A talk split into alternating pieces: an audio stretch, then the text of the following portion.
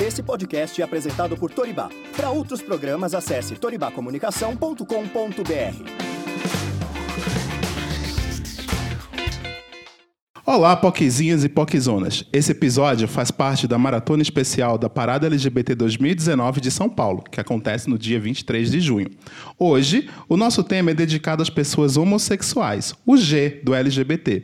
Este é um episódio em homenagem a Itaberli Lozano, Lucas Fortuna e a todas as vítimas de LGBTfobia no Brasil. Segundo o relatório da Associação Internacional de Gays e Lésbicas, há 72 países no mundo onde é crime ser homossexual. Destes, 13 prevêem pena de morte como punição. Apesar da homossexualidade não ser considerada crime no Brasil, aqui é o país onde mais se comete homicídios por LGBTfobia no mundo. De acordo com dados do Grupo Gay da Bahia, de janeiro a maio de 2019 foram registrados 141 casos entre assassinatos e suicídios de pessoas LGBTs. Em 2018 foram 420 mortes violentas, o que significa mais de uma pessoa morta por dia apenas por existir. Sobre nossos direitos no Brasil, por aqui, a homossexualidade deixou de ser considerada doença em 1985, cinco anos antes da decisão final da Organização Mundial de Saúde, OMS. Em maio de 2011, a união entre pessoas do mesmo sexo foi declarada legal pelo Supremo Tribunal Federal. E em 2013, foi publicada pelo Conselho Regional de Justiça uma resolução que permitiu aos cartórios registrarem casamentos. Entretanto, não há nenhuma lei nesse sentido. O que garante o direito é a chamada jurisprudência, que só, por, que só pode ser revertida caso o Congresso aprove alguma lei proibindo o casamento homoafetivo. Ufa! Oi, Poquezinhas, Poquezonas. É, depois dessa introdução, a gente continua aqui a nossa maratona da Parada LGBT de São Paulo de 2019. E hoje o nosso convidado muito, muito, muito especial é o Vitor de é? Castro. Quem é? Quem é? Quem é? Sou eu. Quem é esta gay? é o Vitor de Castro, do Quebrando Tabu e do Deboche Astral. Vitor, que casou Casei. recentemente. E não foi um casamento entre dois homens, foi um casamento gay. Foi um casamento gay. Pois é. Olá, Vitor. Olá. Tudo Ol- bem? Tudo bem. Olá pra você que está ouvindo. Olá. Hum, posso fazer um AS- ASMR? Olá. Ai, é meu sonho. É meu sonho fazer É meu esse sono. Primeiro, obrigado por participar. Imagina, obrigado pelo convite. Seja muito bem-vindo. O, o podcast com o melhor nome da história, né? eu fiquei com raiva de não ter sido eu que criei. Sabe quando você vê uma Ai, ideia muito que boa? é tudo, né? A muito gente- bom, que isso. A gente recebe muito, muito elogio do. Inclusive o pessoal do Choque de Cultura fa- retweetou a gente. Olha, que mandou mensagem maravilha, que- gente. Que Rolou reconhecimento. Hello. Que padrinhos, Estamos, né, gente? estamos esperando esse crossover, ia ser incrível. Nossa, isso é incrível. E eles são quatro também, né? São quatro, Sim. Oh, meu my God. É uma, ia ser uma mesa É um maravilhosa. surubão gay. É a broderagem, a famosa É a broderagem. Broderagem. broderagem, cara. é, Vitor, a gente trouxe você aqui hoje pra gente falar sobre vivência G, né? Uhum. Somos quatro. O, o, o time original, o cast original, somos quatro homens gays. E como a gente tá trazendo discussão cada uma da- da- das letras da sigla, como a gente já tem algumas. Já falou de vivências gays aqui em outros episódios, a gente trouxe você pra falar sobre. Num geral, só que também pra falar sobre o casamento e histórias felizes, né? Porque também a gente precisa de histórias felizes, porque senão. Pelo a amor gente- de Deus, a gente né? endoida, a gente não né? sobrevive, é. É, são tantas somos- narrativas, né, que a É. gente vê que são cagadas nesse sentido. Sim. E até meio que excluem a gente de estar fazendo parte dessa questão do final feliz como sendo algo hipotético. Claro, senão a gente só espera que a vivência possível homossexual é morte, Sim. suicídio, Violência, violência, Aham. não aceitação, né? É. E o seu vídeo, o vídeo do seu, seu casamento emocionou muita gente. Eu fui um deles. Ah, inclusive, fui assistir hoje de novo, quase chorei de novo no trabalho. Ah, Repostei hoje, né? Porque hoje é um dia, né? A gente tá gravando muito. Faz, é, vocês vão ver isso aqui só em junho, mas a gente tá gravando isso em maio e hoje foi o casamento de um influencer aí muito famoso. Carlinhos Maia, gente. Carlinhos Maia casou hoje. O entendeu? casamento entre dois homens aconteceu hoje pela primeira vez. Entre dois vê. brothers. Se você está ouvindo isso em junho, junho, estamos gravando no final de maio. Por isso que o pessoal tá falando hoje, mas já faz alguns É, dias, tá? Isso. É, exato. Já tô ligar. É... E É um aí... casamento entre brothers, tá? Só pra avisar. Brothers, é, Uhum. que teve os, pad... os padrinhos são incríveis. Eu amei a- o Kevin e a Anitta. Inc- Incrível, né? Achei que eles iam entrar cantando, assim, na verdade. Da que... E mas conta do seu casamento um pouco. Começa contando um pouco do seu casamento. Ai, o como que, que você foi. quer que eu conte? O que, que é? Muita coisa. Casamento é muita coisa, né? Como- Não- Vocês já casaram alguém aqui? Não. Não. Não. Eu e José a gente tá Ainda não. ainda não, mas a gente tá Ah, vocês são um casal, vocês dois. Sim. Ah. Inclusive, você quer casar com... Meu Deus, Ia não ser tudo, isso já comigo, pensou? Ia ser demais. Um dia eu vou surpreender as foquezinhas e vou pedir o José em casamento aqui no, no programa. Meu Deus do Vou céu. fazer um alvivaço. É, avisa pra gente gravar. Ah, é verdade, né? Porque senão vai ser só áudio, Só né? o áudio. Imagina Só- aqui, vai de baixo ser astral. saco, né? Aí Quer fica um momento de silêncio. Aí você não ouve mais nada. Aí o áudio falha e o José não responde. Então, que é- eu, enfim, né? Eu sou uma bicha canceriana, né? O casamento tem que passar pela minha vida em algum momento, né? Isso foi uma coisa que uma astróloga falou pra mim e que eu entendo. Eu sempre fui muito ligado a essa coisa toda da família, da casa, do, do- enfim, dos filhos, de, de ter um lugar pra que você possa construir alguma coisa junto, entendeu? Aí eu e o Vinícius, a gente tá junto há quase cinco anos já. E chegou. um- a gente fez uma viagem pra Vitória uma vez e tava uma noite emocionante, depois daquele sexo incrível, nós dois olhando pra lua. Aí eu pensei comigo, é um ótimo momento pra pedir em É casamento. agora. É agora, porque esse homem vai dizer sim e a gente vai transar de novo. Foi o que eu pensei. é isso, né? A- expectativa baixa, né? Aí eu virei pra ele assim, a gente falando sobre como ia ser incrível se a gente envelhecesse junto. Aí eu olhei pra ele e falei: Você quer casar comigo? E comecei a chorar, óbvio, né? óbvio, né? Aí eu fiz: Você quer casar comigo? Aí ele olhou pra mim. E ele fechou a cara, ele mudou completamente. Parecia que eu tinha, sei lá, falado me dá seu rim, não sei. Aí a hora que eu falei isso pra ele, ele mudou e ficou me olhando. E eu entendi que ele ia dizer não, né? Aí eu comecei a rir muito, muito. Meu Deus, chorei de rir. E ele não sabia como se explicar, assim. Não, não. Eu falei, tá tudo bem, tá tudo bem. No fundo, morto, entendeu? No fundo, acabado, carcomido. Mas por fora, assim, meu Deus. Aí, beleza, passou um tempo, a gente foi no show. Eu tô contando os detalhes porque são engraçados, né? Aí passou um tempo, Por a gente favor. foi no Rock in Rio, teve show da Ivete Sangalo, um show super emocionante, né? Meu Deus. E aí, depois dela cantar Quando a Chuva Passar... Ai, amo. Ah, Essa aí- música é patrimônio nacional, devia por ser favor, né? Não, e, e eu chorando, é óbvio, né? Porque eu tô sempre chorando nas histórias. Eu lembro de eu- Canceriana, doida. Canceriano? Eu lembro de eu com 13 anos chorando de ouvindo quando a chuva passar. Não tinha ninguém na minha vida, eu só chorava. Mas porque- tem você e é, o suficiente, exatamente. né? Obrigado. Alguém que me entende. E aí eu tava chorando e ele também, né? Ele também é canceriano, só vou deixar aqui o detalhe. Nossa, que fusão, né? Pois é. Aí ele virou pra mim, me virou e falou assim: Você quer casar comigo? Aí eu olhei assim, né? Falei: Você vai lembrar disso amanhã? Aí ele falou, claro que vou. Eu falei, você não tá brincando com a minha cara? Aí ele falou, não. Eu falei, você não tá bêbado? Ele falou, só fala se você quer casar comigo ou não. Aí eu falei, você acha que eu sou idiota? É óbvio que eu quero casar com você. Oh, foi assim que foi pedir em casamento. Que eu sou idiota. Só que assim, né? Eu realmente lembrei no dia seguinte, né? Porque a partir do dia seguinte, eu já virei pra ele e falei assim: vamos já pensar numa data? Tava com os papéis na mão. assim. É óbvio, né? Já tinha a paleta de cores do casamento ali, ó. Ah, eu, eu gostaria de favor. um lilás. Mas eu já tinha desde os 17 anos. Eu só tava esperando alguém aceitar ou me pedir. E aí eu falei pra ele: vamos marcar uma data, porque é isso, né? Eu vou contar pras pessoas que a gente vai casar, as pessoas vão perguntar na hora: pra quando? Sim. Eu vou falar, como assim, pra quando, né? Eu falei, não, não, vamos marcar. Aí a gente marcou. Aí começou todo esse rolê, né? Que casar é uma loucura. Uma loucura, assim, tipo...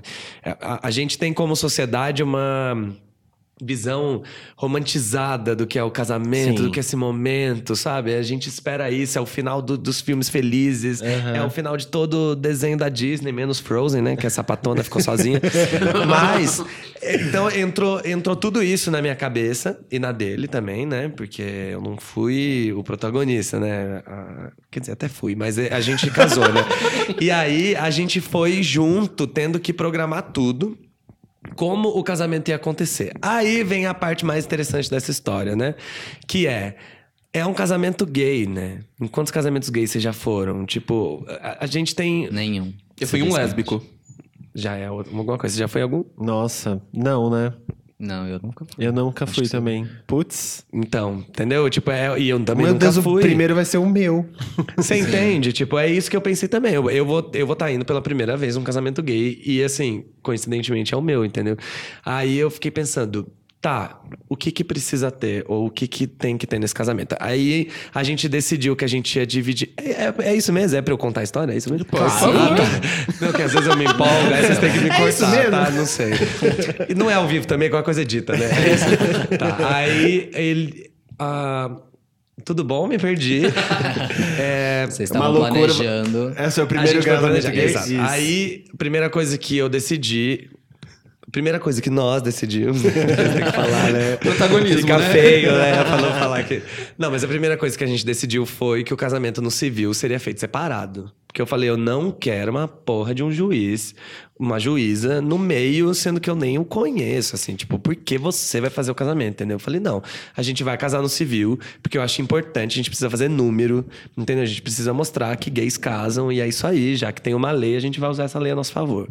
E, é, coincidentemente, né, era a época da eleição, a gente casou em agosto, então já tinha esse fantasma, esse, é, esse demônio que, que depois ganhou a eleição e ele já tava aí, né? E aí falei, não, então vamos casar no civil e depois a gente faz uma cerimônia e eu quero ter direito a uma festa, eu quero dançar, eu quero convidar 300 pessoas, porque daí, o que, que eu entendi? Eu queria ter um casamento, já que eu nunca tinha ido num casamento gay, eu percebi que 98% das pessoas que eu ia convidar também nunca tinha ido. Então, eu, a gente quis de alguma maneira mostrar para essas pessoas que o casamento gay ele é um casamento normal, só que muito mais legal, entendeu? E- Como tudo. Como tudo, né? Balada. Hum, com licença. E aí a gente falou, não, então vamos fazer esse casamento acontecer. E aí começamos, já que a gente tirou o casamento é, civil do rolê, né? Desse momento, da cerimônia e tal, a gente começou a se perguntar como esse casamento tem que acontecer, não é? Aí eu falei, vou pesquisar pra ver como, como gays casam. Joga no Google como gays casam. É, casamentos gays. Hum, deixa eu assistir aqui. que tristeza, né? Uma tristeza. Porque assim, primeiro que, né, todos brancos, não se vê gays negros casando. Não se vê, isso não existe. E aí eu falei, ok, né, vamos, vamos a partir disso. Todos os casamentos chatíssimos, todos que eu vi, é, com todo respeito, né? Talvez tenha alguém que está aqui ouvindo e que de repente, né, casou e foi chato. Desculpa, o meu foi Sorry. legal. Aí, todos os casamentos muito chatos, por quê?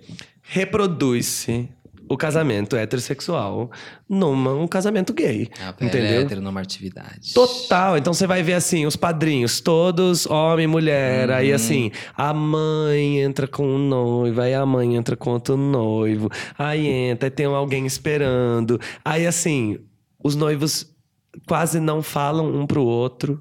Sabe, uma coisa muito estranha. Outras pessoas falam. Aí tem toda aquela formalidade. Eu falei, meu Deus, se for pra ter isso, prefiro não ter, entendeu? Aí eu falei, não, vamos fazer diferente. Eu falei, não, nós falamos. É, vocês entenderam, né, gente? É isso.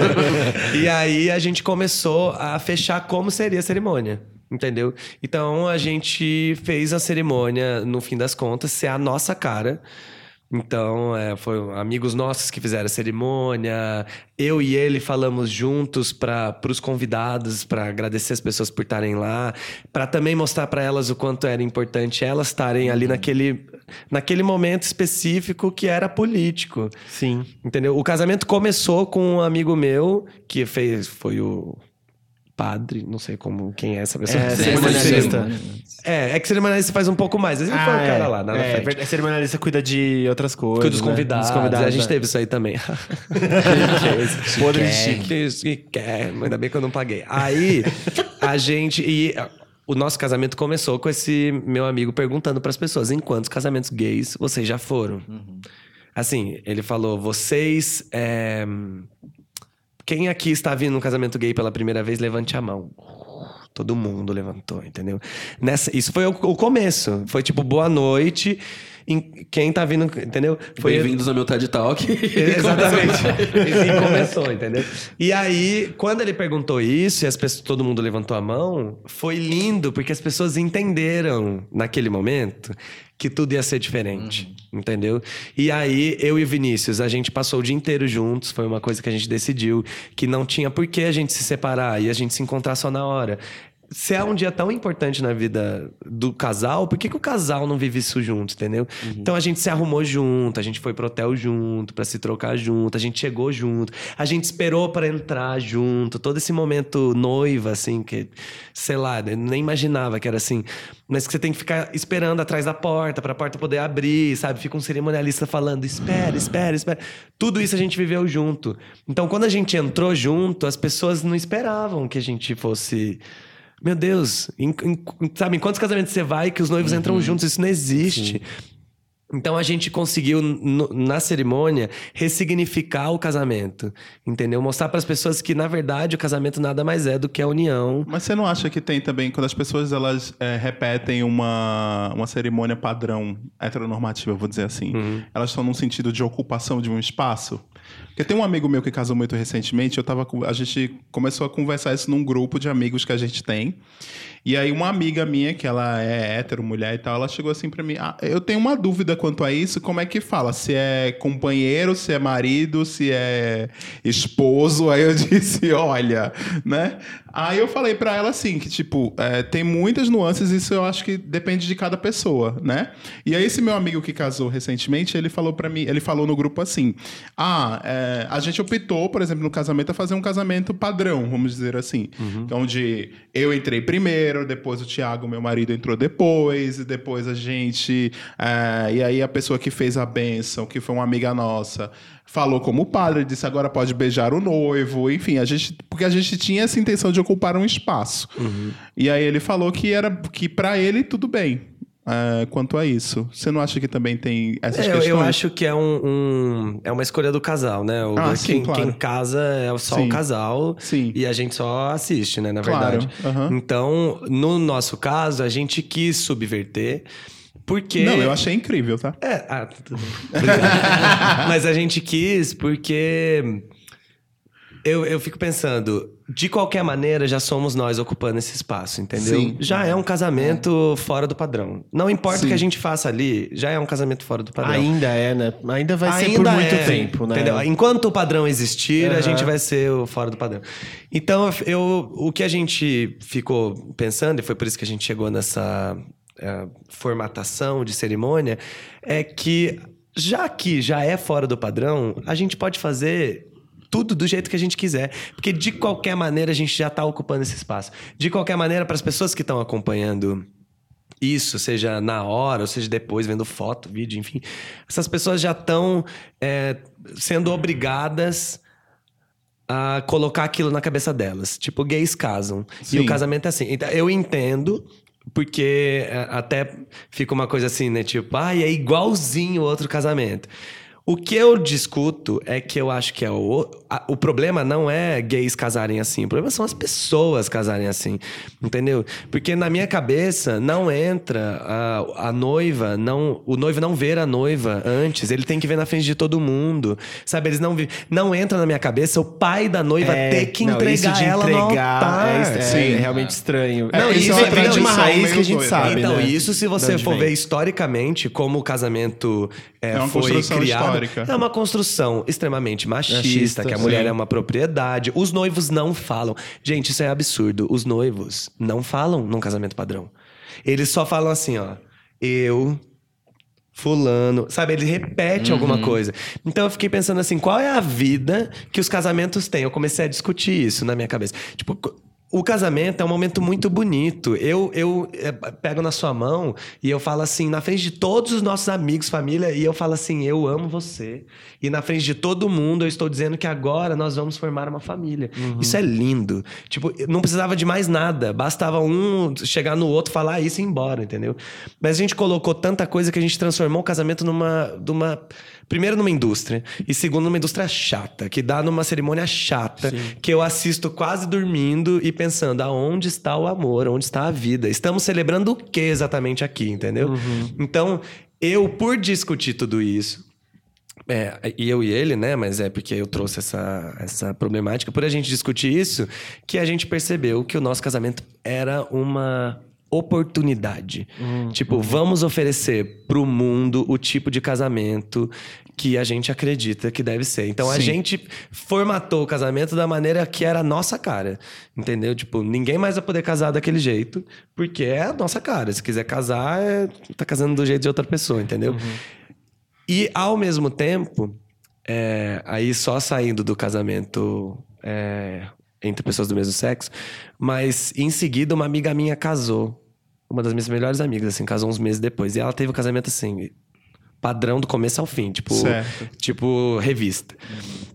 E eu questionei ela, pra ela, entendeu? Tipo, na, na miúda, assim, né?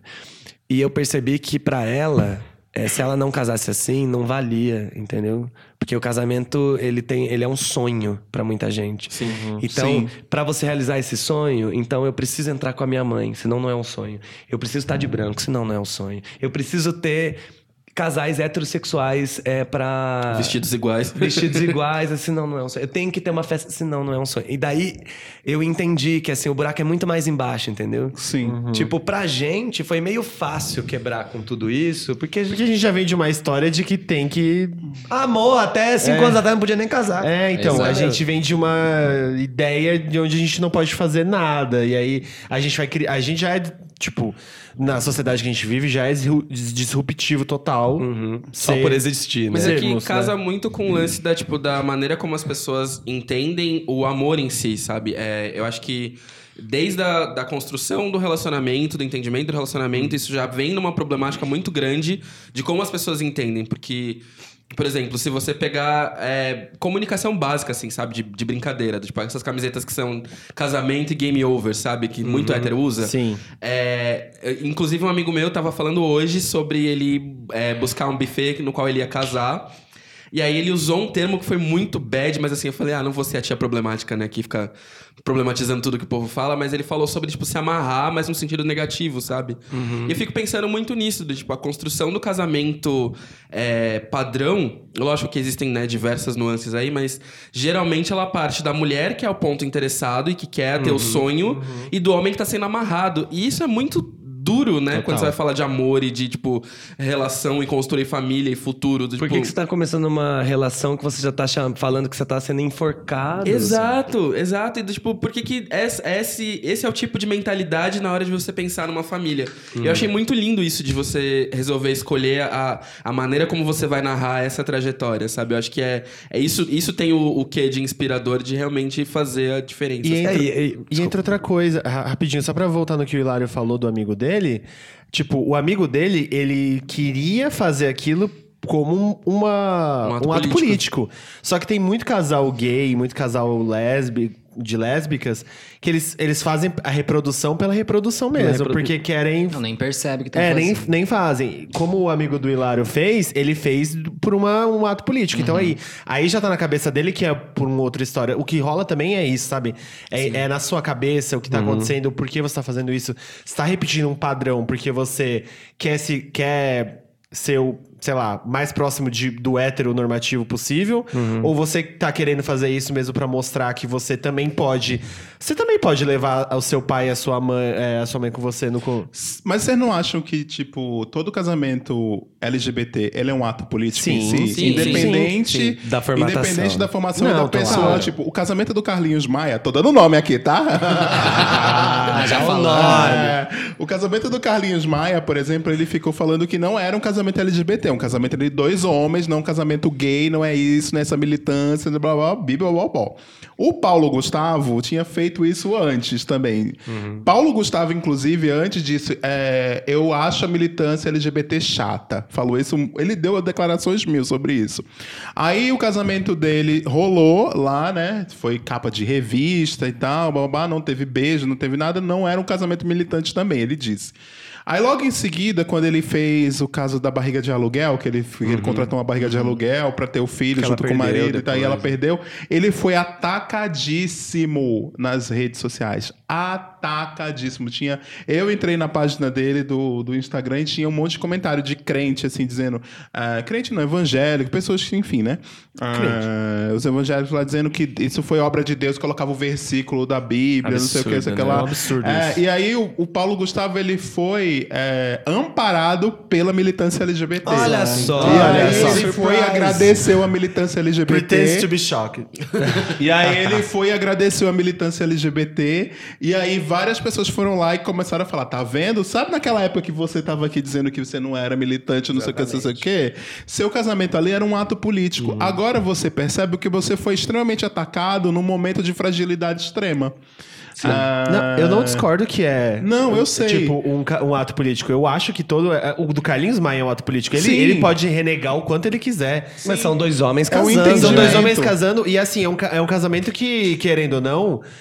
Parou, parou o país. Muitas pessoas pararam pra ver o casamento do Carlinhos Maia. Muitas pessoas. Foi, é, tra- foi transmitido, né? É, tiveram tem- live, muita, gente, muita galera da massa que acha que não tá. Que, que, que acha que militância LGBT ou qualquer tipo de militância é um lixo. Parou de assistir, parou pra assistir o casamento do Carlinhos Maia, deu like lá, falou muito bem, isso mesmo, não temos que dividir é, entre gays e héteros, blá blá blá, aquele discurso todo lá do, da- do humanismo que a gente já sabe. Eu acho que é uma militância. Eu- só que o que, o que difere aí é a mentalidade do, do casal, entendeu? A- a- tipo, aonde você está colocando a sua cabeça. Então, tipo, é, os seus amigos, por exemplo, que casaram, eles são. Eles estavam ali por um ato político, eles sabiam. Tem gente que só acha que tá fazendo o esperado da norma. É, é, é, tem uma coisa assim que a gente tem que saber é, qual é o nosso corpo, né? E como esse corpo é visto na sociedade. Acho que todo mundo tem que saber, né? Independente de quem você seja. Você tem que saber se você tem privilégios ou não tem privilégios, né? Por N motivos. Quando eu vejo ah, pessoas que querem negar esse tipo de coisa, tipo quando o. Carlinhos Maia diz que é um casamento só entre dois homens, não é um casamento gay, ou quando o Paulo Gustavo, tipo, opta por isso. Eu acho que essa pessoa ela tá negando qual é o espaço dela na sociedade. é Sim. quase assim, tipo, peraí, você tá agindo como se a gente vivesse numa sociedade extremamente justa. E não é isso. Não é. Entendeu? Então, assim, você não. Não fuja dessa responsabilidade.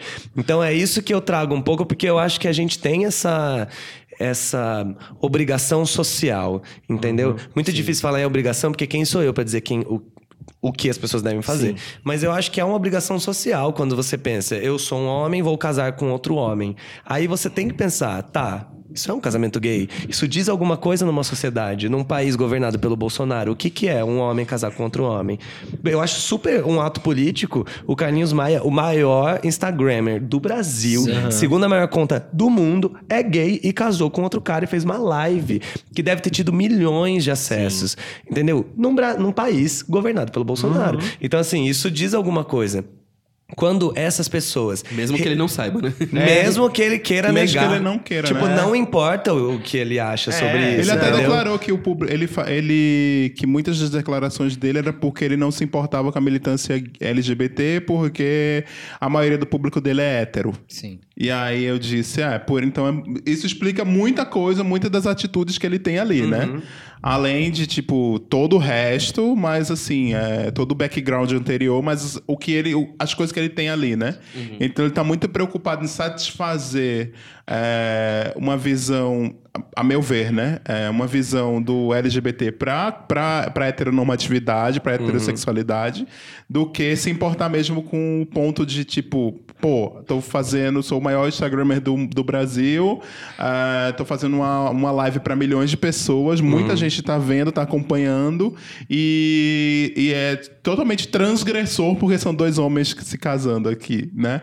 Ah, então, mas ele não, se, não, não percebe o quão transgressor ele é. nesse Porém, não faz diferença, né? Sim. Tipo, ele não deixa de ser transgressor por conta Sim, disso. exatamente. Isso não deixa de ser um, um, um fato. Eu acho muito legal, independente de, de quem ele seja, eu acho muito legal que isso esteja acontecendo agora, sabe? Uhum. Maio, que é o mês das noivas, né? O mês dos casamentos. Então, até isso, né? Sim. Ele resolveu casar. Então, assim, tipo, quando você olha e fala, ok, ele só usou casais heterossexuais, não, não teve beijo, eu acho que é um absurdo, tá? Isso aí eu acho que é errado mesmo. Isso aí, pra e mim, assim. uma pegadinha no casamento, que entrou uma noiva. Ele tava. Chegou no altar e entrou uma noiva. Meu Deus. Isso foi uma pegadinha, Foi uma isso? pegadinha. Nossa, que Bacana. engraçado. Nossa, todo Aí- mundo riu. Ah, Mas pera, foi pegadinha. É, porque, né? O É humor das pessoas é um pouco É aleatório. ele é humorista. Foi uma pegadinha. Ah, ele é engraçadão mesmo. Ele é brincalhão assim mesmo.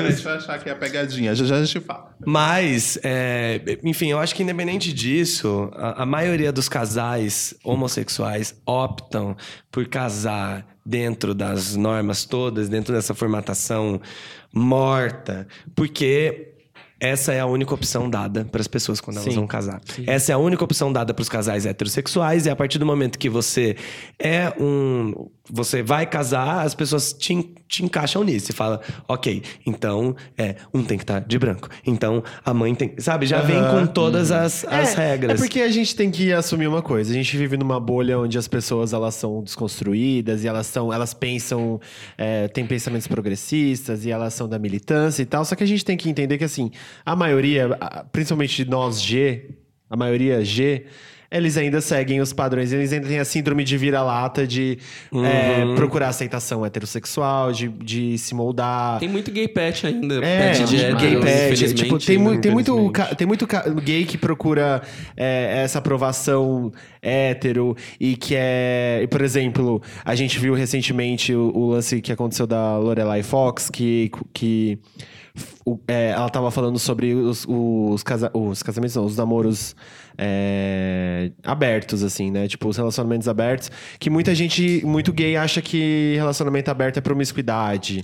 E aí a gente cai no mesmo molde, que é assim, ah, não, então só vale o modelo cristão inventado para heterossexuais, é, homens traírem mulheres e mulheres serem submissas. Então, tipo, só vale isso, sabe? Então, é, ainda a maioria de nós gays. Aí no mundo afora, ainda tem muito essa síndrome de vira-lata pra, com hétero. Então, com hétero. e é isso que eu, que eu acho que é um desperdício, assim, sabe? muito desperdício. Porque a gente que já veio diferente Sim. desse padrão, a gente tem tudo pra, pra quebrar todos os padrões. Sim. Entendeu? Tipo, foda-se tudo isso, Ser entende? diferente É- e assumir que é diferente. Exatamente, porque assim não tem nada de errado, sabe? A gente fica nesse papo, ai, que eu acho escolar, sabe? De falar, ai, não somos todos iguais. Teu cu, a gente é Não muito somos todos diferente. iguais, o fato da gente ser diferente é o que faz tudo ficar legal, entendeu? O dia que for tudo igual, isso aqui vai virar uma merda. Então eu fico pensando, Tava nossa, uma merda, ai, me né? exaltei. entendeu? Vai ficar pior. E só fica, só é ruim porque as pessoas ficam tentando colocar tudo numa normatividade, entendeu? Então, tudo tem que ser hétero, tudo tem que ser do jeito que era cristão há 3 mil anos atrás. Ninguém é. Ninguém não, né? Mas, assim, a grande massa não se questiona nas coisas, né? Tipo, por que que eu vou fazer esse casamento dessa forma? Ou por que que eu tô agindo assim? Por que que eu preciso ficar abaixando a cabeça pra um homem heterossexual? Eu não vou fazer isso, entendeu? Então... Eu acho que, ok, né? A gente. É o que eu falei, né? Que eu vivo passando pano pra um monte de gente que eu fico tentando entender a empatia, né? Uma coisa linda. Você fica tentando entender a pessoa, de onde ela veio, não. Ah, amigo, se a pessoa não tem o mínimo de empatia, eu não tenho nenhum por ela. eu sou muito É, consigo escorpiano entender, nesse entendeu? sentido, É, sabe? Não, então eu tenho meu coração um pouquinho melhor que o seu. Mas eu, então assim, eu entendo as pessoas, etc, só que até certo ponto, entendeu? Porque É. de resto eu falo assim, além de eu achar que é violento para a própria pessoa, é violento você ser um gay que fica se colocando num lugar abaixo, entendeu? Ou não, não, eu tenho que me dar ao respeito. Que história é essa? Eu já acho super violento. Mas, para além disso, eu penso, bicha, melhore. Aham. Melhore. Você tem quase um dom, sabe? Você veio numa sociedade que é totalmente heteronormativa e você não é heteronormativo, você não é hétero numa sociedade dessa. Não negue isso, sabe? Use isso é, pro bem, pro seu bem, pro bem das pessoas, entendeu? É, Mostra olha pras pro pessoas. lado, sai do seu campinho de privilégio, porque a gente sabe que a maioria das pessoas que pensam assim, elas são tipo Carlinhos Maia e Paulo- Gustavo, que são cercados de dinheiro, de... Mas, mas sabe o que, que eu vejo nisso? Eu, eu vejo isso como, por exemplo, é, tudo isso que a gente tem hoje de padrão é tudo construção. Né? É, A gente entende o casamento dessa forma, a gente entende o processo cerimonial dessa forma. A troca de alianças também é uma. É, né? Porque, querendo ou não, acaba sendo tudo uma construção. Se ninguém para pra virar e realmente entender o porquê dessas construções, do tipo, fazer mesmo o rebuscado de tá, por que, que eu tô fazendo isso desse jeito, a gente de fato não evolui. E é exatamente isso, sabe? Ninguém para pra entender o porquê que isso foi construído desse jeito. E são construções em cima de construções. E aquela coisa, já entra no modelo. Eu tava conversando isso até com meu namorado é, hoje. A gente tava falando sobre o quanto é opressor o sistema de todo dessa, dessa questão do casamento. Porque chega, sei lá, dependendo da relação heterossexual, formalizada, lá, lá, lá, tipo, né, tradicionalzinha, chega um dado momento dos seus 20 e pouco que você tá pensando em casar. Você tá pensando em casar, construir família, não sei o quê. Pra que, sei lá, até os seus 30 anos você tenha a sua família já estruturada e começando a viver esse tipo de vida. Se Porque esse é um modelo- fracasso. Exato. Se esse modelo de vida já passa pela vida das pessoas e é uma construção que acontece com base no que você falou de religião e preceitos e tudo mais, quando vai pro casamento é pior ainda, porque é literalmente é tipo a, a festa da, da tradicionalidade, sabe? Tipo, é, é muito. É, e você vê, não para no casamento, né? A partir Sim. da- na semana seguinte do casamento já começaram a me perguntar quando é que a gente vai ter filhos. Não, Jura? E aí você tem que comprar Aham. casa, você tem que ter carro. É porque é o roteiro, né? A gente nasce com roteiro. nasce com roteiro. É, é o roteiro. Tem que ficar seguindo. Você tem que fazer os checks, é. sabe? Você tem que pegar e falar, tudo. fiz isso aqui, fiz isso aqui, fiz isso aqui. Então, pra mim, e é lógico, né? A gente não tem como fugir de tudo isso. É. Você vê, tipo, eu tô falando tudo isso, ah, as bichas têm que se empoderar, mas eu casei, né? Tipo, e tem gente que fala pra mim, nossa, acho que casamento é uma coisa tão cafona. E eu, só que assim, pra mim, eu, então é isso, né? Eu quis casar como um ato político. Falei, tipo, quer dizer, eu queria casar porque eu, queria, eu sou uma princesa. Mas eu convenci o Vinícius a casar pelo viés político, entendeu? E daí eu falei pra ele, imagina, olha como ia ser legal se a Não, gente... e outra, tá lá, eu posso. Eu vou. Não, e né? posso dizer assim, foi muito legal. Mas peraí, vamos, vamos, então vou fazer uma provocação aqui. É, Senhora tá aqui. Você casou nesse, nesse- naquele rolê depois do Bolsonaro, que um monte de gente diz: vamos casar porque vai acabar nossos Não, eu direitos. casei antes. Você casou Essa antes? modinha veio depois. A modinha veio depois. Tô brincando, Sim, eu não, entendo essa Trendsetter. modinha. Esse Não, momento, É, né? mas o que- é, como é que você acha? O que é que você acha da galera que casa? Porque a gente teve aqui o- o- um programa que a gente fez com o Beto de Jesus, que é um militante bem antigo da, da militância LGBT. Ele foi presidente da parada LGBT durante muitos anos, acho que uns quase 10 anos, né? Que ele foi presidente da parada e da associação da parada, né? E ele falou assim: eu acho que assim, é, as pessoas casaram muito num impulso, num medo. é, Pra que vocês precisavam casar, entendeu? Pra segurar um, um direito ali ou aquilo. Naquele, ele falou isso, né? E ele tava assim, ele falou aqui pra gente, tipo, eu tô contando agora que daqui a seis meses algum, a- vão começar os primeiros divórcios. E como isso vai ser usado, entendeu? Pra. Pra, pra combater, pra nos combater, pra É combater contra, a né? LGBT. É, pra ser usado contra. Como isso vai ser usado, entendeu? É, se também não, é, não existe também um oba-oba e um medo generalizado das pessoas querendo fazer umas coisas, o que é que você É, acha? olha, eu, te- eu tenho um casal de amigos muito próximos também que casou em dezembro, né? Então Sim. foi nessa, nessa mesma onda, resolveram casar assim que o Bolsonaro Sim. ganhou, etc. Eu acho muita coisa sobre isso. É, primeiro que eu acho ótimo, né? Que, que- números, né?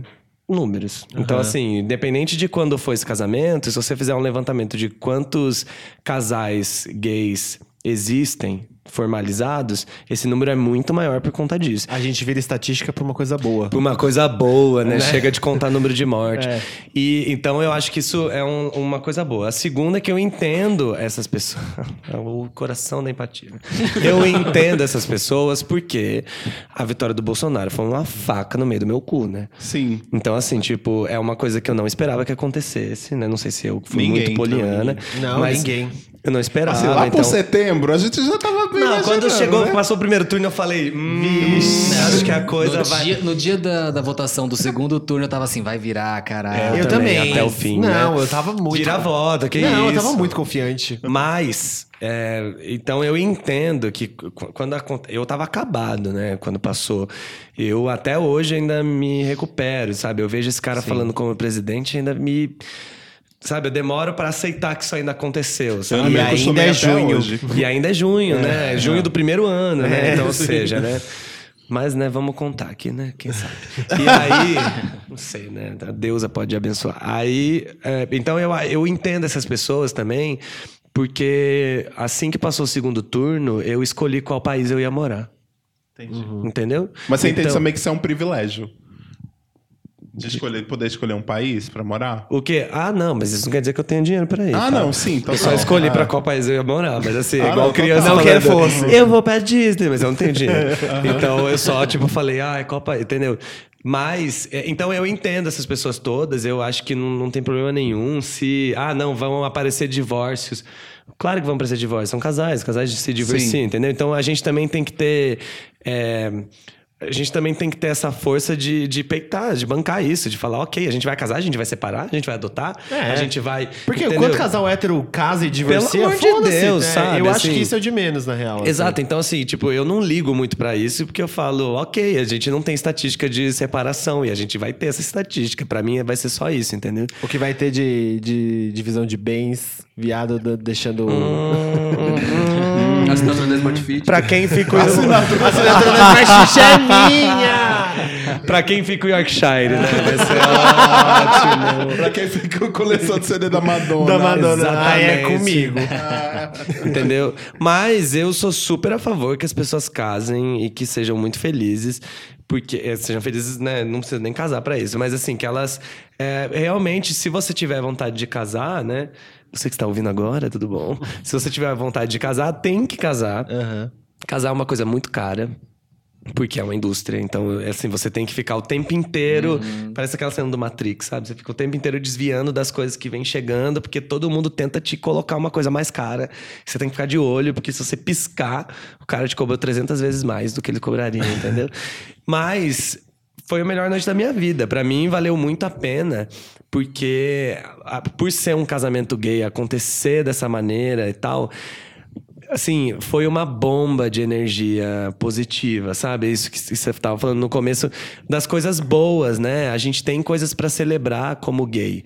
Então, eu acho que a gente celebra a nossa vida, a gente celebra a nossa sobrevivência, a gente celebra a gente ter chegado até aqui, a gente celebra a gente ter o direito de casar, a gente celebra é, que eu e o Vinícius podemos ser um casal, sabe? A gente pode morar na, na mesma casa, a gente tem um papel assinado dizendo que nós somos um casal. Então, isso é uma vitória, sabe? Assim, Tem o mesmo plano de saúde. Ainda não, mas podemos, né? Então, assim, a gente pode ter o mesmo plano da Smart Fit, né? A gente pode ter essas coisas todas. E eu acho isso muito legal, porque são vitórias. Nada disso seria possível há 10 anos atrás, entendeu? Tipo, nem tô falando de muito tempo. Sim. Sabe, há 15, há 20 anos atrás, imagina. Até essa história de chamar de companheiro, né? Eu Sim. acho isso uma homofobia sem fim. Porque assim, ó, não é meu companheiro, é meu marido. É porque tem uma discussão aí esquerda versus discurso da esquerda, mais o, o que significam as palavras marido, esposa, etc, né? Que tem um significado. Ah, não, nesse ponto sim. Pra Ah, quem, é. pra- eu entendo quem chama, tipo, todo mundo de companheiro e companheira. Tipo, Sim, não o é Lula. minha esposa. ele eu Ele entendo. realmente chama. Igual Lula livre. E aí. Ele eu entendo e quero como companheiro como também. Alô, companheiro. Lula. Oi. Tá me ouvindo, Lula? Eu, eu fui uma das mulheres Ele né, que mandou humor, carta hein? pra ele, né, lá na cadeia. É, larga esse novo romance, Lula. Ai, Só tá larga. um novo, não, Ele está, Ele está namorando. Já, ele, já, visita ele já declarou que a primeira coisa que ele vai fazer quando sair é casar. E transar, né? Porque eles É bem lógico. escorpiano, aliás. e aí. Mas, é. É isso aí, entendeu? Casar é bom, esqueci o que eu tava falando. ah, então, então, mas é isso, sabe? É, o que eu acho errado é que as pessoas, não só os militantes é, de esquerda, as pessoas tendem a chamar. Ah, casais homossexuais de seu companheiro. E daí eu sempre eu falo, é meu marido. Eu sempre corrijo. Porque eu penso assim, é, não é meu companheiro. Se eu quiser chamar de companheiro, eu vou chamar de companheiro. Mas assim, ele não é meu companheiro. Nós, estamos, nós estamos juntos, sabe? Legalmente nós somos maridos, entendeu? Nós somos casados. Ele é meu esposo. Você pode falar namorado, você pode falar esposo, Cônjuge. sabe? Seu É, amor, porque seu eu acho que cônjuge. aí- Que eu acho que é tão frio quanto. Que eu acho que É, é, muito frio. Mas, é, Mas mas meu pelo cônjuge- menos, pelo menos, cônjuge, a gente sabe que são pessoas casadas. Companheiro pode ser qualquer pessoa. Então eu penso, ele não é qualquer pessoa, entende? Então eu bato um pouco nisso, porque sempre me incomodou isso. Ah, não, é Elton John e seu companheiro. É, não, mas, é, mas aí eu acho que é subversivo. Aí eu acho que hum, troca o lado da nomenclatura. Sim. Igual a gente falando de POC, hoje em dia Sim. POC. Adoro. Há, alguns anos atrás, POC era igual Não, a gente é. falou no, prim- no, no, Sim. no primeiro A episódio. gente estaria, se me chamasse de Poca, eu estaria. Poca é você! É, sai daqui, eu sou- cabelo. é. A gente evolui, né, gente? É. Graças A a, gente- E tudo vai se E ressignificando. aí eu acho que a nomenclatura aí vira um, tem um outro significado. Já não é mais pra. Nesse significado, por exemplo, que né? os, o- os. Não é mais opressor. É, não é mais opressor. Ele é. Ele é, vamos dizer, empoderador. Tipo, Ele igual é bicha, mesmo. viado. Ele e hoje é bicho e viado não é ruim. apropriador. É. Tipo, vou tomar isso pra mim, Aham, sabe? sim. É que é por isso que eu entendo também quem quer fazer o casamento exatamente como é pra se apropriar Sim. e falar, se eles podem, eu posso também. Entendeu? E eu tenho isso também, Se, sabe? minha- se a mãe dela pode. Se o pai dela pode entregar ela, meu o pai meu vai pai me entregar também pode, É, sabe? Aí, e exercer os direitos que nos foi dado também, né? Que foi conquistado com duras penas. É, né? nada foi dado. então, e- essa é uma coisa que eu tava pensando, né? Sobre esses gays que adoram falar mal da, da militância, adoram não sei o que. Eu penso, amor, você não ia estar nem vivo se a É, militância não existisse. Exatamente. Entendeu? Exatamente. Essas Eu pessoas acham que. Essas pessoas que pensam assim, né? Acham que alguém chega falando: Ô, você tá precisando de um direito? Eu tenho aqui um direito pra te dar. Tudo bom? Eu tenho um sobrando. Ou acha que as coisas só foram acontecendo e ninguém mexeu o pauzinho nenhum pra isso acontecer. isso, as coisas são Ah, tomadas. As coisas foram evoluindo. Não, de não é assim, meu amor. Infelizmente, muita- Amigo. muito sangue foi derramado pra você estar aqui hoje. Infelizmente, É, pra entendeu? você estar aqui dançando Anitta hoje, tipo, e falando que é pet, é sua melhor amiga hétero, é, você vai fazer o cabelo dela, assim, sabe? Tipo, tem. Calma, você tem, tem muita história antes de você. Exatamente, que é essa consciência histórica, consciência de classe, né? Sim, Que eu acho que ah, muitos gays não têm essa consciência também, porque Nossa, isso, não é, muitos. isso não é nem oferecido pra eles, né? Aham, é. Isso não é oferecido pra nós, né? Não foi oferecido. A gente teve que, de alguma maneira, em algum momento É, da vida, descobrir. Foi conquistar. Foi tipo assim, na raça. Só que isso é pra suor. tudo, né? Amigo, eu ia até te perguntar isso, né? Que assim, o que seria do, do movimento negro se os próprios negros não tivessem tomado muito espaço? Se os próprios nada. negros não tivessem. Não seria nada. Você acha que algum branco, algum dia viraria. Sabe, você acha mesmo que a. Ah, olha, Princesa- chama de Santa Isabel. Você acha mesmo que a Princesa Isabel virou É, e falou. Ai, olha como eu sou boazinha. Entendeu? Isso não aconteceu. É tipo, tem que ter o mundo inteiro virar e falar: a gente vai parar de fazer comércio com o Brasil se vocês estiverem escravos. Uhum. Aí ela vira e fala. Puta que pariu, vou perder meus escravos. Caralho, assinou. Entendeu? Então, assim, isso é histórico. Todos os direitos que são dados para as pessoas que não... Que são desfavorecidas, que não, não são privilegiadas, todos os direitos não foram dados, foram tomados. De alguma maneira, foi, houve uma pressão para que esses direitos fossem conquistados, entendeu? Então, é a mesma coisa. O casamento, para nós, ele é um direito conquistado. Sabe, voltem a 100 anos atrás, imagina que nunca, nunca. né? Não era Sem- nem mencionado, né? Imagina, Não, com não, 40, 30, 20 anos, vamos voltando. Não tipo, era mencionado. Em que momento a gente começou a, a olhar que casais gays. Entendeu? O Fred Mercury morreu no começo dos anos 90, não foi que ele morreu? Sim, e assim, 91. tipo. Hã? 91. Ó, temos um fã. e, e ele morreu, assim, sem, sem falar que era casado com alguém, sabe? Sem assumir, tipo, não, esse aqui é meu namorado, esse aqui. Entende? Aí eu penso. Em que esse momento que estamos vivendo é muito importante, né? Muito importante. A gente tá vendo a roda virar, né? Exatamente. E A é por gente- isso, é por isso que o. Bolsonaro ganha, né? É por isso que É. a, a onda conservadora vem, porque tá vendo pra onde a gente tá indo, entendeu? Só que assim, a gente não vai deitar, né? É, pra é um movimento mais. sem volta. É igual aquela frase que ficou famosa no ano passado, que é o negro não volta pra senzala, a mulher não volta pra cozinha e o gay bicha não volta não pro volta pro armário. armário. Mas Ah, então é isso. aproveitando isso pra fazer a provocação pra todos vocês, que é uma coisa que eu sempre me Hoje tá incomodo. provocativo esse podcast, tá cheio de provocações. Eu me incomodo muito sobre a comunidade gay em específico em função disso. É, aproveitando a provocação, é a falta de sororidade. Eu entendo que as mulheres trouxeram isso muito mais à tona em função do feminismo e tudo mais. Dentro da comunidade lésbica existe muito o apoio das mulheres pelas mulheres. Na comunidade trans existe sim o fortalecimento das trans em função do, do cisnormativo, né? Que é o que acaba é, Matando. matando elas o tempo todo. Só que quando a gente vai pra falar da comunidade gay em específico, esse assunto meio que morre, assim. Eu acho que é, é um assunto muito vazio. Muito shallow, como diria Lady Gaga. e eu acho que é, é bem por aí, sabe? É, como vocês entendem ah, os movimentos que a gente tá falando, né? Sobre avanços, mas como vocês entendem coisas básicas como isso que não estão avançando junto com os direitos que a gente tá conseguindo ter a partir de agora? Pode começar por você, Vitor. Ai, nossa. É... Homens, né? Esse é o problema, né? Sim. Vamos resumir aqui, né? Homens, né? A gente tem a gente tem um grande, uma grande questão, né? Antes de qualquer coisa, a sociedade é muito machista, né? Então a gente já nasce ou machista ou a gente tem impregnado em nós uma masculinidade tóxica, sabe? Então a Machismo gente é basicamente a base de tudo de ruim que aconteceu no mundo, né? Exatamente, entendeu? Essa- Machismo e racismo, aí você junta isso da merda que deu, tá, tá esse mundo hoje. É, será que o racismo também não, não, não vem do machismo, dessa coisa do homem ter que ser superior a algo e a alguém, e daí de repente eu com uma supremacia branca, sabe, a, a história toda europeia, entende? Eu não sei, aí teria que voltar muito, né? Minha cabeça até dói. Mas é porque é, é muita história, né? Tudo é história, né, gente? Então eu, eu, eu vejo isso na comunidade gay, só falando, né, do- dos homens, que é isso, né? A gente continua sendo machista, a gente continua sen- tendo essa masculinidade muito tóxica, que faz com que a gente não se apoie, sabe? Com que muitos gays é, não tenham essa consciência do, do macro, de como é ser gay, de ter essa consciência da responsabilidade que você tem como um corpo gay numa sociedade homofóbica. Então, por essa consciência, essa consciência não vem porque eu não posso ser frágil, primeiro. Segundo, eu não posso ser gay, né? Porque ser gay é ser menor. Então, eu posso ser um homem que transa com homens. Mas eu não posso ser um gay, entendeu? Tipo, não, não, não posso bater no peito e assumir que eu sou gay. Tem que ser, tipo, tudo. Não, esse aqui é meu companheiro, ele não é meu marido. Não vou te beijar na frente dos outros, entendeu? Por quê?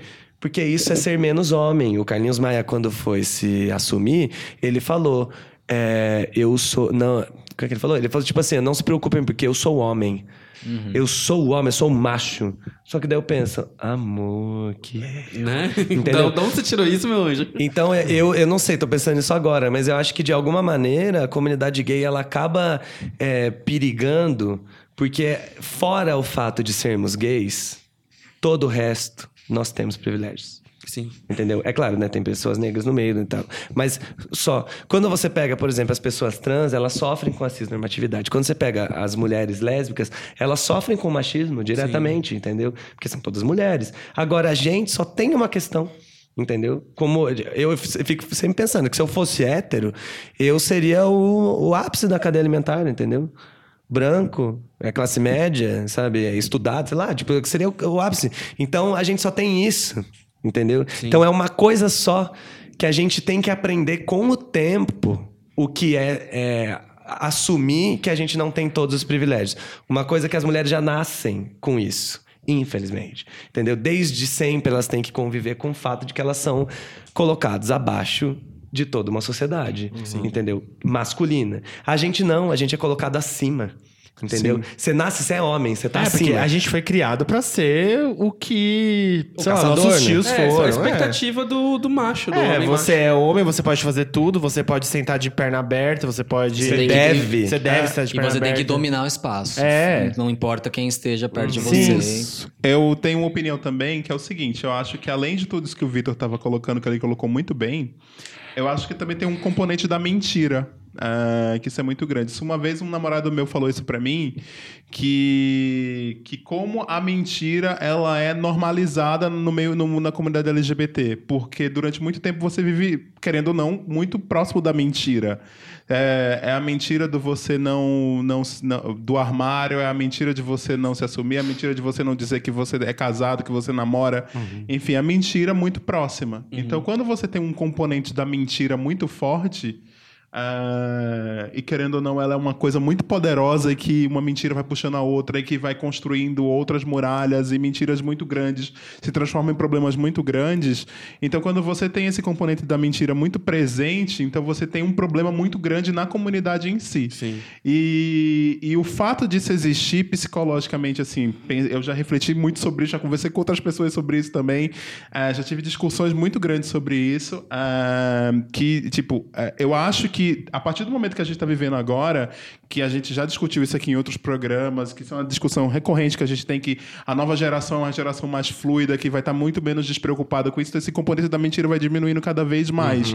e a partir do momento que você sai desse movimento, desse, desse componente, eu acho que tudo fica muito mais fácil e muito mais fluido, entendeu? Porque você vai se relacionar com as pessoas de forma correta e sem precisar de. E orgânica, criar- genuína, é, né? Exatamente. E sem precisar criar mundos paralelos. Porque durante muito tempo você. Tem... Imagina uma pessoa que era gay nos anos 70 eh, no Brasil e que, e que precisava. Sobreviver. Sobreviver. Então essa pessoa tinha uma vida paralela, entendeu? Tipo, um amigo meu tava falando esse final de semana comigo que ele, que ele te- teve um namorado durante mais de 10 anos. Ele namorou um cara casado, que tinha um cara casado e que, tinha um filho da idade dele, entendeu? E, e, e o que foi. E a história era mais ou menos assim: tipo, ele, quando ele tinha 20 anos. Ah, ele chegou pra mãe dele, isso nos anos 60. ah, chegou pra mãe dele e disse: Ah, eu sou gay. A mãe dele disse: Gay não existe. Vá pra igreja orar. Aí ele foi pra igreja orar, aí orou, orou, orou. Aí depois a mãe dele apressou ele pra uma mulher, ele casou com essa mulher, teve filhos com essa mulher, viveu com essa mulher durante muito tempo. E aí um belo dia ele decidiu assim: ah, vou ter agora meus namorados. Ele namorava, tinha namorados, entendeu? Numa vida paralela. Então você imagina uma vivência como essa também, entendeu? Esse componente. Perturbadíssima. É, uma, É o tempo perdido. É, né? exatamente, Família tipo- destruída, porque destruiu É, uma família, é, entendeu? mas Porque, assim- querendo ou não, essa mulher, ela foi enganada. Sim, também. Né? Não É. de forma direta, mas Sim. ela foi enganada, porque ela, ela se casou com uma pessoa que não estava falando a verdade pra ela. Mas você não. Mas is- isso te dá, por exemplo, isso dá margem pra você pensar assim, que essa pessoa talvez não confie em todo mundo. Sim, não, Entendeu? total. Então, é como é o relacionamento dessa pessoa com outras pessoas? Numa comunidade, Numa né? comunidade como Sim, essa. Aí sim. você é um, é um relacionamento de negação em muitas vezes. É, entendeu? fora a ausência do senso de comunidade Sim, também. é, exato. Não, e a, Exatamente. gente, e a gente aprende que tudo que é diferente daquilo que a gente nasceu pra ser é errado, ruim, é submisso, é menor, é, Uhum. é nojento. é- a gente aprende que buceta é nojenta. E a gente, e a gente reproduz isso. Sim. Gay reproduz muito isso. Ah, e isso é horrível. cesárea pra não É. passar, é, né? Aliás, gays, Melhor. hein? melhorem. Tá? Mas tem. é, Eu fiquei pensando numa coisa aqui, né? É tanta coisa pra lidar, né? Tipo, né? a-. Não sei se as pessoas heterossexuais pensam nisso, mas pra gente é tanta coisa pra lidar. É, o quanto atrasa a nossa vida, to- tudo isso ser uma grande questão, né? Sim. Porque a, a gente demora pra se aceitar. Eu, eu falo a gente, né? Porque a maioria, né? Deve ter gente que é mais Sim. fácil. Mas a gente demora pra se aceitar. A gente demora pra se entender. Sim. Sabe? Aí você demora pra um tempo da vida longo querendo a aceitação das outras pessoas. Então, assim, né? Primeiro eu, eu demorei pra pra me entender, aí agora eu preciso fazer com que as pessoas me entendam. Só depois disso é que eu começo a viver as outras questões. Aí eu começo a eclodir a, a questão e poder ir pra, pra comunidade. Então, muitos, mas muitos gays ainda estão na primeira questão de se aceitar. Porque para eu poder falar, eu mesmo, Vitor, para eu poder falar em nome, entre aspas, da comunidade, ou, ou falar é, coisas sobre ser gay, demorei muito tempo para poder assumir para mim, assim, tipo, não, eu, é isso que eu sou. É uma coisa que a gente sempre fala que a gente, a galera da nossa idade, tem mais tempo de armário do que tempo de vida fora do armário. Pelo amor de Deus, E a gente tem muito. mais tempo vivendo mentira do que vivendo a nossa verdade. E aquilo, quando você sai do armário, você não sai totalmente do armário. você é, sai do não, armário, é um montando processo um gigantesco. Às vezes você ainda. volta. Às vezes você volta. E é, uma- é um, é um tempo de negação gigantesco. São vários armários. Vários armários. Você tem que sair do armário todo dia no emprego, aí você tem que sair do armário pra, pra amigo. aí pra família, família. aí pra sua avó, aí É. depois pra sua tia, aí depois, né? E eu acho que todo esse processo é muito violento, né? Muito. Porque assim, ó, pessoas heterossexuais simplesmente não Nascem. têm essa ocupação. Nascem e vivem. Exato. preocupando com outras coisas. Exatamente. Então eles Elas podem nascem e ficar. vivem a vida dela. Eles podem ficar. Inclusive, isso. Podem pensar em casamento. Podem, podem pensar em tudo. Podem pensar Eles em podem, ah, eles podem desde os 8 anos, 18 anos ficarem pensando assim, nossa, eu vou casar com o marido dos meus sonhos, ou com a mulher dos meus sonhos. E Vou assim, de fato, linda. você vai casar, né? É. Se você quiser, né? E se alguém te querer, claro. Mas eu, eu, eu fico pensando o quanto isso atrasa a nossa vida, inclusive nossa vida profissional, sabe? O quanta coisa a gente não perde porque a gente tem que estar cuidando da nossa sexualidade, porque ela é uma questão. E ela é uma questão que, que é que, que ela ela é colocada sobre nós, né? não foi a gente que escolheu. Então, eu fico pensando, a minha vida só foi pra frente o dia que isso, is- a minha vida mesmo, né, pessoalmente, só foi pra frente o dia que isso estava completamente resolvido na minha cabeça. Resolvi, a minha sexualidade é essa, é assim que eu vivo ela, família é isso aí, amigos é isso aí, mundo é isso aí. A partir do momento que eu entendi isso e que eu assumi isso, a minha vida inteira foi pra Deslancha, frente. né? Deslancha. Parece Aí eu- que começa. Você vai assim, é, Então, é porque existe uma coisa que eu acho que a gente precisa começar a falar e, e as pessoas não estão falando, que é o empoderamento gay. O empoderamento LGBT, não só o gay, mas a gente, como LGBT, a gente tem que se empoderar, a gente tem que olhar e falar assim: é isso aqui que eu sou, e isso não é abaixo de ninguém. A gente tem que começar a fazer isso, porque senão, assim. É um processo que, se a gente não para ele, ele pode se perpetuar para a vida inteira. Entendeu? Devem ter, com certeza, LGBTs com 80 anos que são dentro do armário até hoje. Sim. Entendeu? Deve ter. Quando eu vejo, assim, tipo, esses casos, né? O Carlinhos Maia, ele namorou 10 anos escondido. Sim. Antes de assumir o, o Lucas, 10 anos, entendeu? Aí a galera veio, tipo, meter o pau. Por isso que eu passei um pano, sabe? A galera veio meter o pau quando ele foi se assumir. Só que eu penso, gente, pense como é violento. Você ficar 10 anos com alguém escondendo, com todo mundo falando pelas suas costas e você tendo que esconder, você não conta pra ninguém. E ele é um cara que a vida dele inteira é filmada. Então, em que momento ele podia ser gay? Se a vida Quase o show de Truman, né? Exatamente, Totalmente. É o entendeu? de então, assim, Truman. tipo, é, é o nosso show de Truman, né? O literalmente Maia. só podia entre quatro paredes. Exato. Então, pra Literalmente. ele, depois disso, ele começou a ter vários amigos gays, começou a andar em rodas gays, começou a andar muito mais com o Lucas. Eu penso, ele se libertou.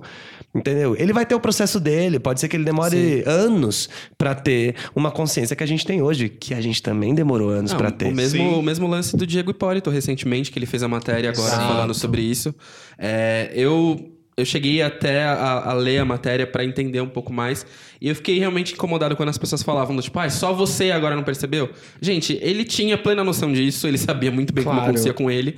Mas existem fatores que faziam com que ele não pudesse viver a realidade dele. Eu acho que a gente tem que entender também desse ponto de vista, né? De como é o não poder viver sua realidade por motivos é, técnicos maiores do que, do que a sua. Quantos tipo, atores, sabe? né? A e gente como é sabe que são ofensivo esse não- negócio de tipo, ai.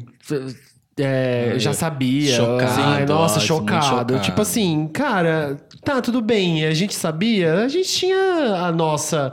A gente tinha a nossa visão, mas é a visão dele, a história dele. A gente não tem direito sobre a vida dele. A gente já falou isso no episódio de fãs tóxicos. A gente não tem direito sobre a vida das pessoas E famosas. no fim das contas, só não porque elas são famosas. Aliás, Nunca nem- importou o que as pessoas ninguém- achavam. E nem, ou é, não. e nem famoso, né? Como você tá falando, nem É. famoso no geral. do tipo, esse é um processo que a pessoa tem que passar por, é, por ela mesma. Ela Sim. tem que entender esse processo do começo ao fim por ela mesma. É isso, é, a falta de sororidade, né? Exato. Porque a gente também passou por esse processo. Então, como é que eu posso ver uma pessoa passando por esse processo e eu não vou lá dar a mão pra ela? Sim. Tipo, esse foi um processo também meu. Quando eu fui me assumir pra. Falando do Carlinhos Maia, mas quando eu fui me assumir pra minha, pra minha família, eu falei assim: não precisam se preocupar, porque eu não vou ser travesti. Se fosse hoje, eu jamais falaria essa frase, entendeu? Jamais, porque se um dia eu. Entendeu? Se eu for travesti, ou se eu fosse, isso não é o menor problema. Então, eu, a primeira coisa que eu deveria ter falado é assim: eu sou gay. E é isso aí. Se eles perguntassem, ah, mas você vai ser travesti? Eu falei, não sei. E se eu for? Entendeu? Mas eu não tinha isso na época. Eu tinha 22 anos, já era tarde, né? Mas eu não tinha isso na época. Então, como é que agora um cara vira e fala uma besteira e eu vou botar ele na fogueira?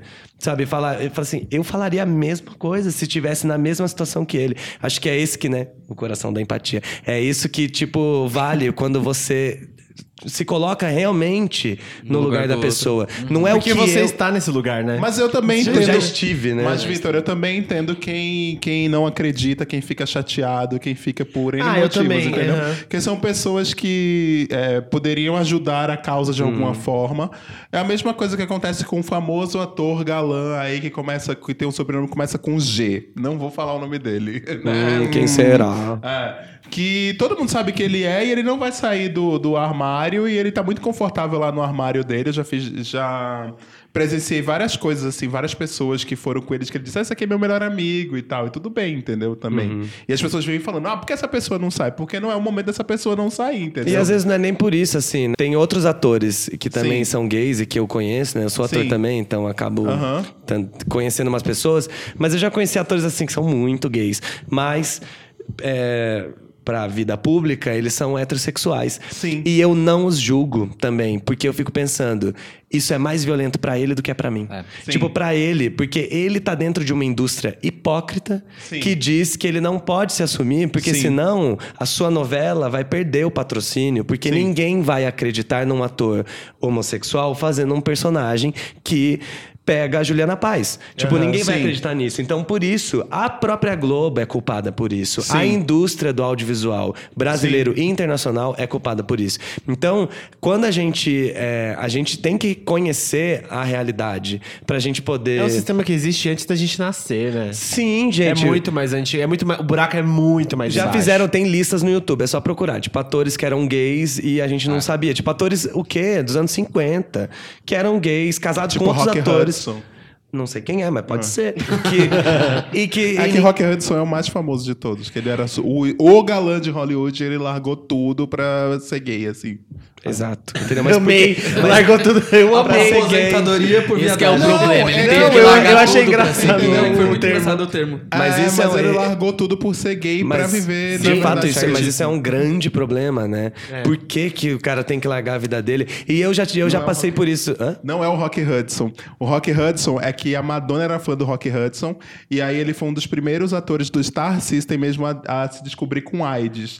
E aí a Madonna mandou fotos autografadas pra ele leiloar, pra ele ter dinheiro, temos etc, nos anos 80. Ai, Madonna, e tipo, tudo e, da ele foi, vida. e aí ele foi, ele foi tirado do armário por causa da, do, do, da- doença. do vírus do HIV. O Uhum. Rock Hudson é desse caso, mas ele é tipo do Star System, são outros atores, mas enfim, tem vários. Mas eu acho que a, a- É isso, tipo, o que faz com que a pessoa não possa, né? Eu já passei por isso, de, de algumas pessoas. Na verdade, eu tive que passar por isso, por eu ser ator, de chegar uma hora que eu falei assim, ok, eu já tava dentro do Quebrando Tabu, e eu falei, ok, eu tenho muita vontade de falar sobre o universo LGBT, né? Porque já que eu tenho esse microfone na minha frente, por que, que eu não vou fazer isso?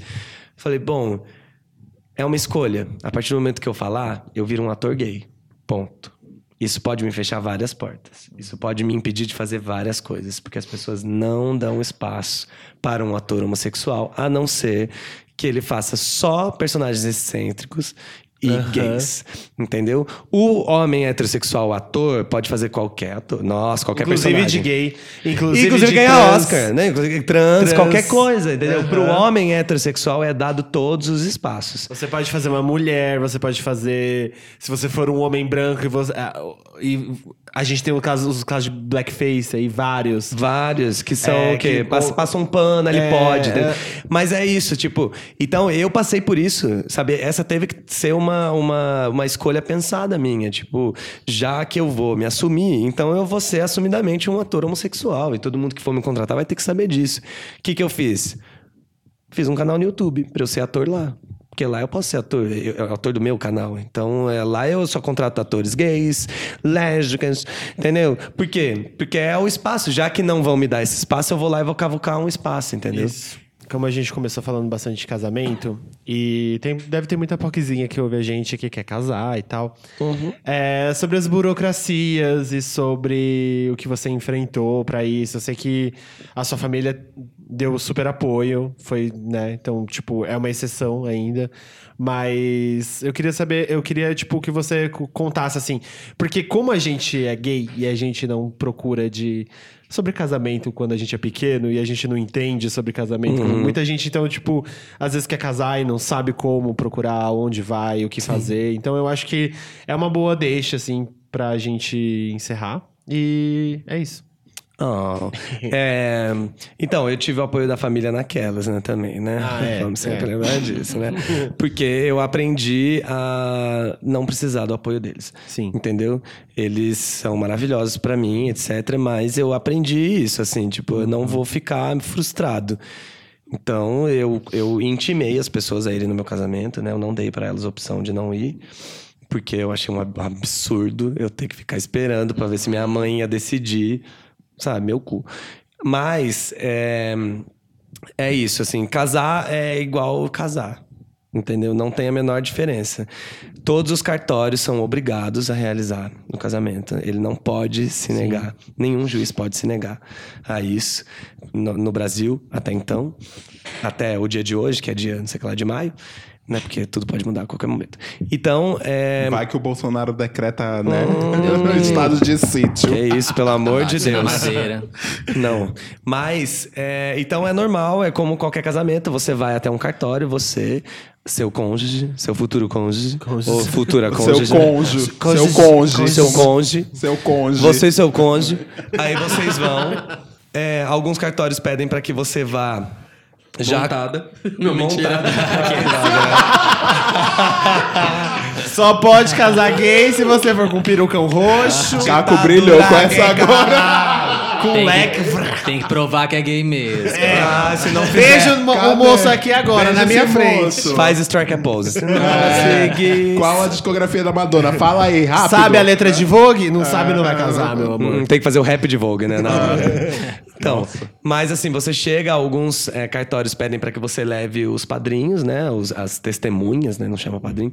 As testemunhas, já para esse dia que é só para você marcar o dia do casamento, tá? Você chega lá com os seus documentos, você tem que fazer.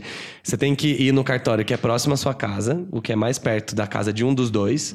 Você chega nesse cartório com o seu comprovante de endereço, com o seu RG, com a sua certidão de nascimento. Ambos, né?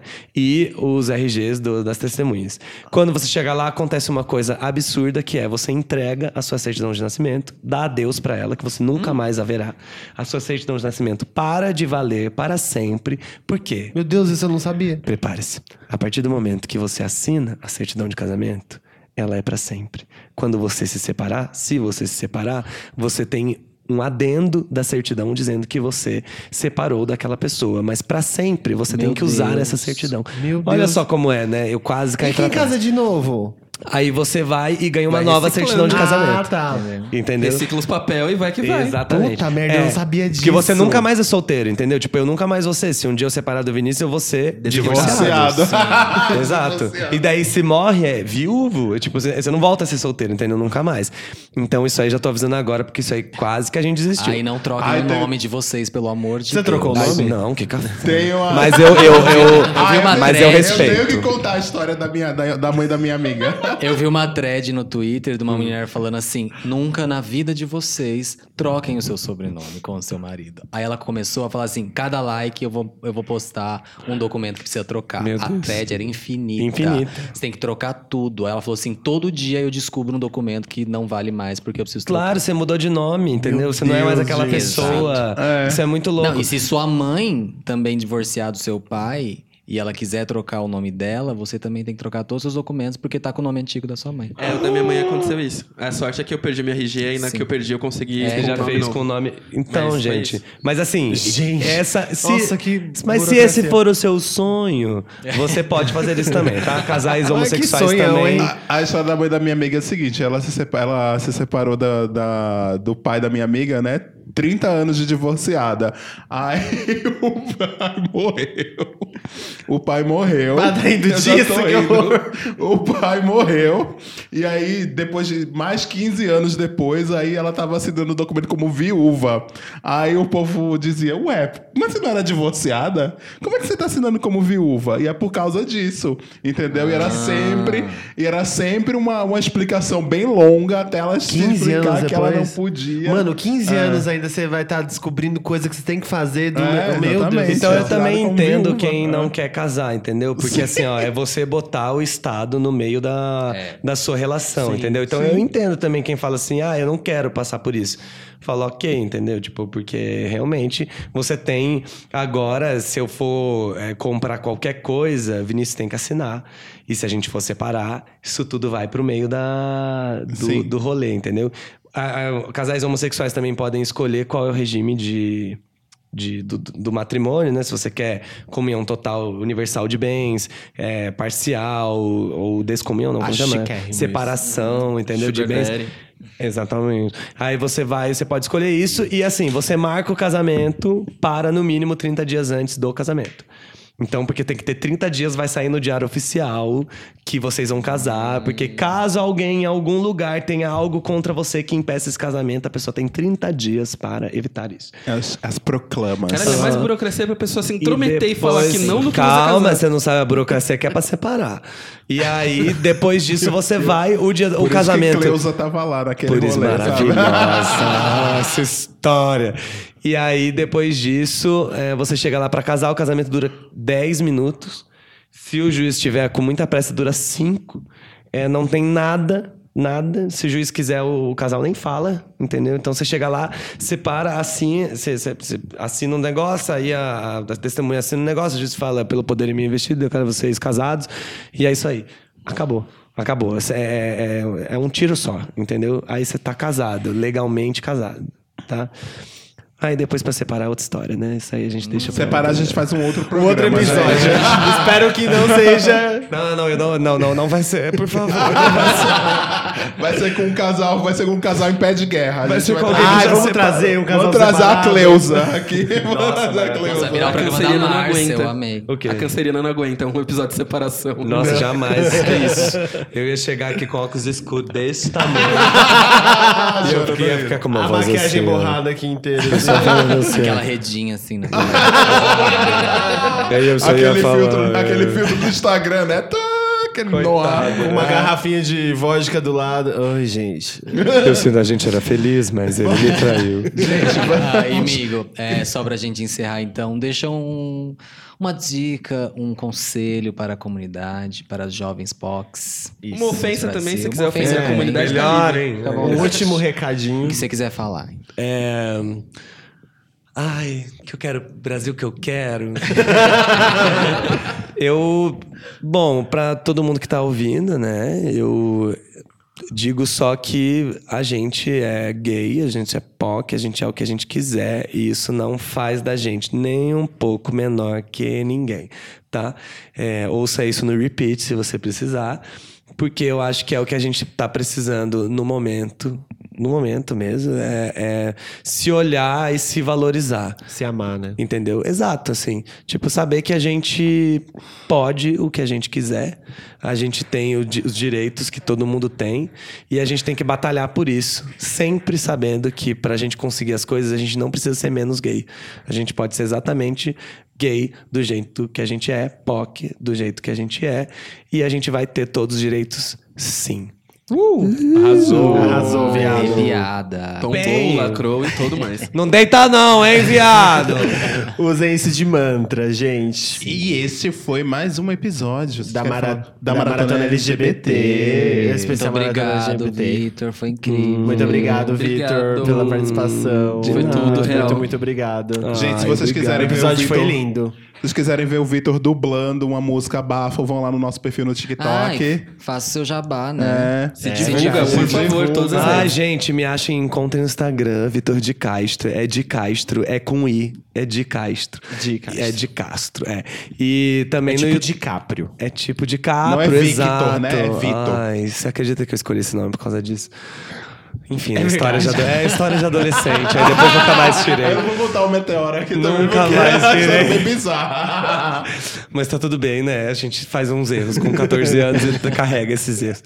E é, também tô no YouTube, né? Deboche Astral. Que é mais porque eu acho que a gente precisa rir também, né? Da vida. É, Sim, é engraçadíssimo, gente.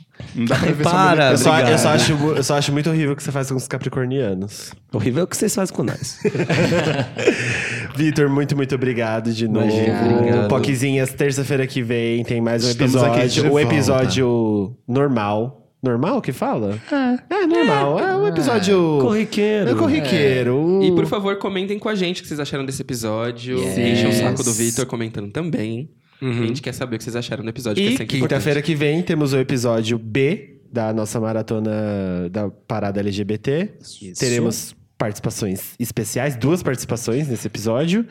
E fiquem ligados. Muito obrigado por estarem aqui com a gente. E não esqueça de mandar e-mails para pocketcultura@gmail.com. pocketcultura.gmail.com Repetindo. pocketcultura.gmail.com É bem rádio aqui. É isso. Beijo! Beijo, gente. Até semana que vem.